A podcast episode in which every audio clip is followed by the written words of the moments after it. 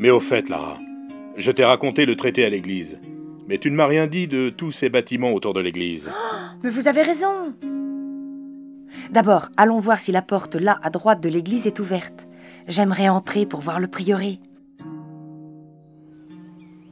Il abrite les bâtiments du verger conservatoire planté en 1991.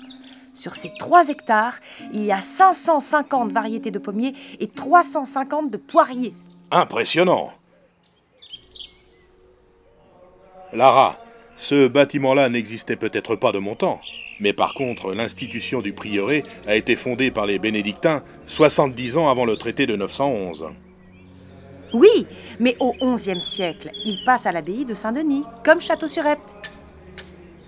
Oh, C'est a priori l'époque de construction du bâtiment, mais il a été très remanié au XVIe et puis au XIXe. Il avait été vendu après la Révolution et converti en ferme.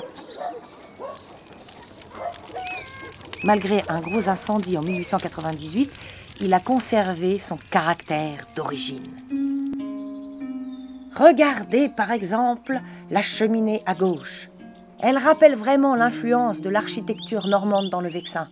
Elle est placée au sommet de l'un des versants du toit, légèrement en retrait du pignon. Typique Il est vraiment très beau ce bâtiment. D'ailleurs, retournons sur la place.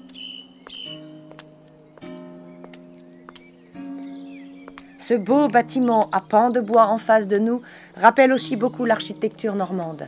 C'était l'ancienne hostellerie. Pendant très longtemps, elle a accueilli les pèlerins qui venaient pour les reliques de Saint-Clair. Et puis, il y avait aussi de nombreux voyageurs sur cette route entre Paris et Rouen. La mise en service de la ligne de chemin de fer Paris-Rouen a provoqué la ruine de l'établissement.